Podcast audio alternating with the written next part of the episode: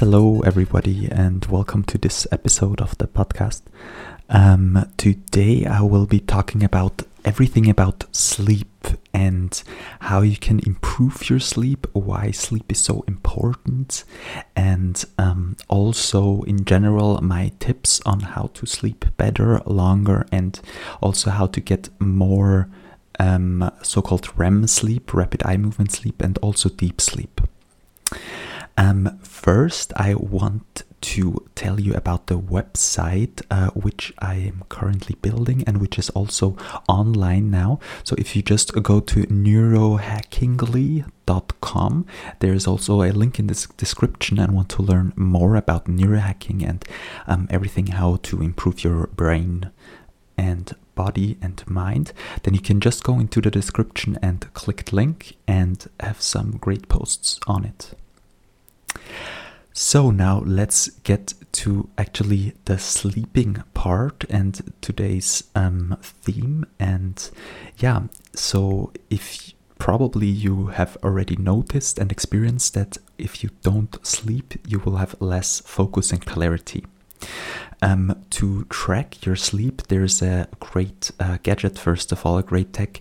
If you, um, uh, for example, I have the Galaxy Watch, and there you can also see done on the app which. Um, yeah, how long you have slept, how much REM sleep you got, rapid eye movement sleep. That's the sleep where you um, yeah, where you are like paralyzed and it's that the eyes it's called like that because the eyes are really um, moving fast left to right and um, it's when the brain and everything all the information you've taken in gets stored in the brain and goes into it like goes into the long-term memory of the brain and uh, then there's also the deep sleep. This is rather for the body to relax, to restore or the energy reserves. And um, yeah, exactly. That's the that's what the sleep is about. Um, research, research has also shown that uh, the cerebral cerebral spinal fluid passes through the channels in the brain during sleep, um, which act out, which act to flush out proteins, proteins which are associated with the buildup of Alzheimer's disease. So, um, and as well as many other toxins, uh, also which contribute to neurodegenerative disease. So um, that's why also the sleep is very, very important. Um, I will also see, yeah, just um, have a link in the description where you can find uh, a Harvard Health study, um, which is called Sleep Helps Learning Memory. And yeah, so it can really lead to serious uh, cognitive impairments if you don't sleep enough. So normally the yeah, it varies from person to person, but um, it's about seven to eight hours um, the normal sleep which you should get per night. Um, by the way, it's also mentioned in the cool book Why We Sleep that it's not actually true that you, if you get older, you have to sleep less. Um, if you want to learn more about, I will also uh, link you the the book Why We Sleep in the description, which is from uh, Matthew Walker, uh, PhD, and it's a new New York Times bestseller, and it's really great. Um, it has everything in it when you want to learn more about how, um, yeah, why we sleep and uh, how how um, to improve your sleep. There are some basic um, sleeping conditions which we can set up, and I think they're really yeah, sleeping, the, the hacking, sleep hacks are very unique because um, in how much of your life they affect without requiring any ongoing activity beyond setting up the cor- um, correct conditions just for one time.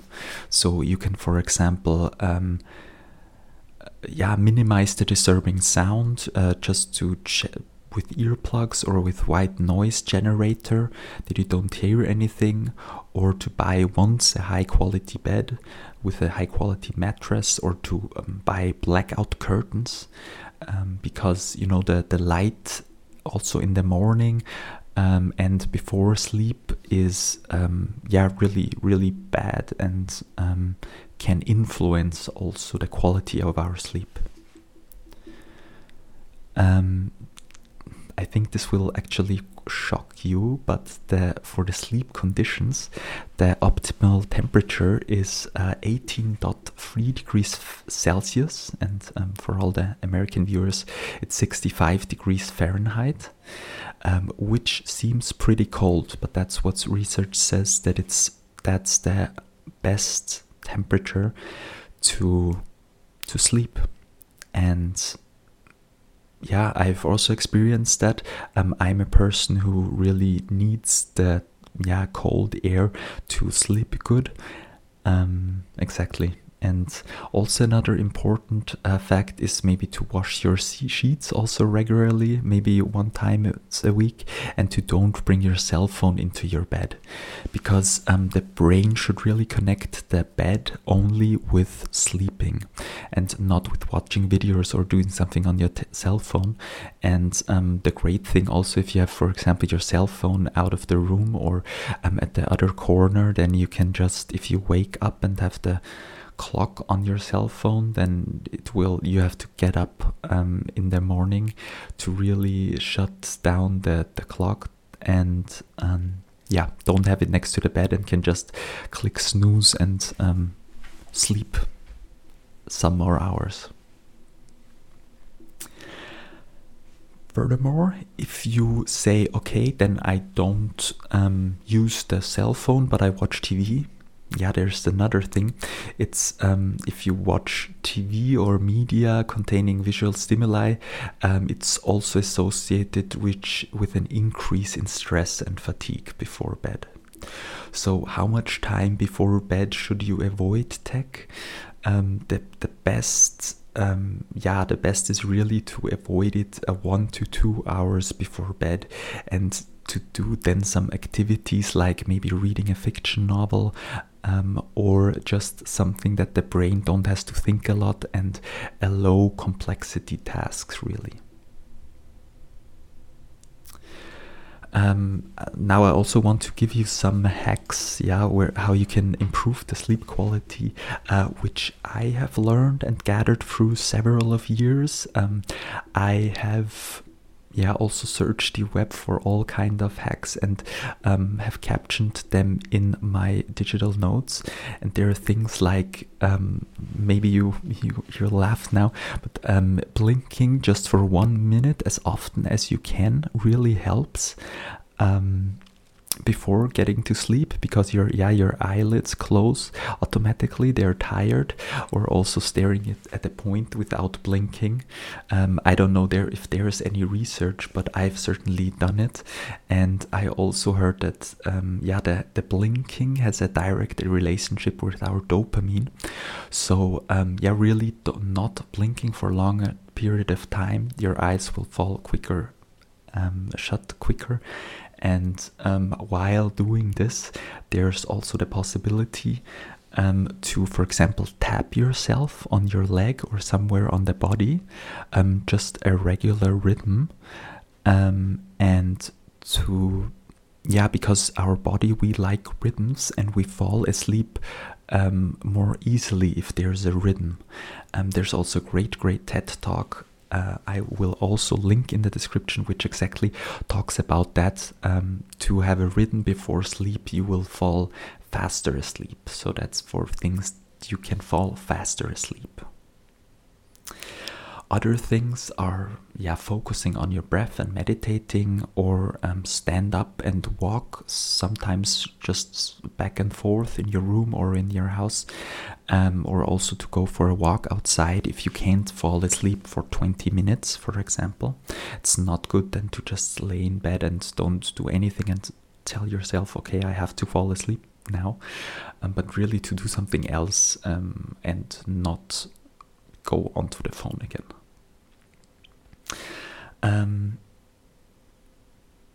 there's also research done that you can, uh, for example, elevate your head while sleeping um, because it will also relieve you from snoring um, and also there's no a relief of uh, sleep apnea, acid reflux, and um, other hyper uh, hypotensions.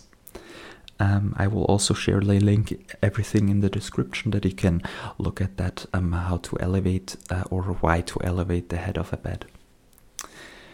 Um, which what I'm currently practicing is to not eat too close before going to bed. So I stop at about 9 p.m. really to um, to eat, and that just leaves the yeah the stomach some time to really um, uh, yeah to not work during the night and to really have some time to relax.